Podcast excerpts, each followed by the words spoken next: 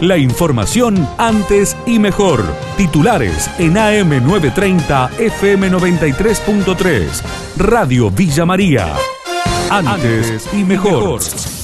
Leandro Bonelli, jefe de gabinete del Ministerio de Salud de la Nación, aseguró que la pandemia se federalizó. Claramente en los últimos 20, 25 días la pandemia se empezó a nacionalizar o, a federalizar, ¿no? donde los, primeros cinco meses de pandemia más del 90% de los casos estaban en la región de AMBA, hoy esa tendencia cambió, más del 60% de los casos están en el interior del país y un poquito menos del 40% en la región de AMBA, con tendencia al aumento en el interior del país. Por eso digo que, Córdoba en ese sentido no está exenta y está en una situación similar a la del resto del país. Sabemos que esta pelea es una pelea difícil, es un virus nuevo que se ha llevado por delante al mundo y la Argentina no está fuera eh, de eso y de la única forma que podemos salir airosos es trabajando juntos y como lo venimos haciendo desde el primer día, ¿no? Ayer no podemos decir que estamos, ¿no? Cuando lamentablemente más de 20.000 compatriotas perdieron su vida, no podemos decir que estamos bien. Policías retirados convocan a una protesta. Ángel, ex trabajador de la fuerza, informó que será mañana a la hora 11 frente a la caja de jubilaciones de Villa María. Invito a todos los camaradas de la policía y del servicio penitenciario de la provincia a concurrir este miércoles 7, 11 horas frente a la caja de jubilaciones Delegación Villa María, asistiendo todos con tapa boca y manteniendo el distanciamiento social a los fines de hacerle conocer el descontento generalizado que hay en las filas referente al cobro del haber previsional, el cual contábamos con un aumento del 4.44%, que no se vio reflejado y que cada uno de los integrantes cobramos menos que el mes anterior. Somos aproximadamente 19.600 retirados, jubilados y pensionados en la provincia de Córdoba. Y esto se refleja también en el código 1016 y 9263, los que son no remunerativos. Dicha movilización es en toda la provincia de Córdoba y en apoyo a la agrupación de policías y del servicio penitenciario de Córdoba Capital. Teatristas villamarienses en emergencia reclaman ser visibilizados.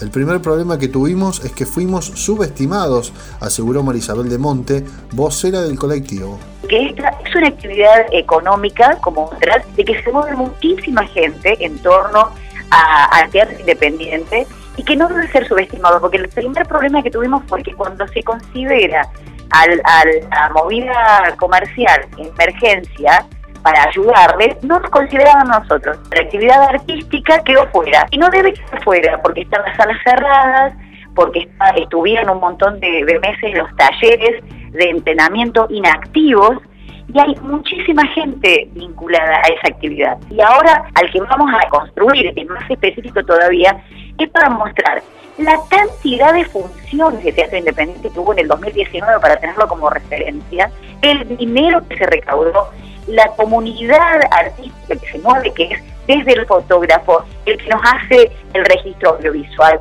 el que nos vendió los elementos para la utilería, el que nos construyó la escenografía, el que nos imprimió las entradas, digamos, es muy grande esa comunidad, ese mundo.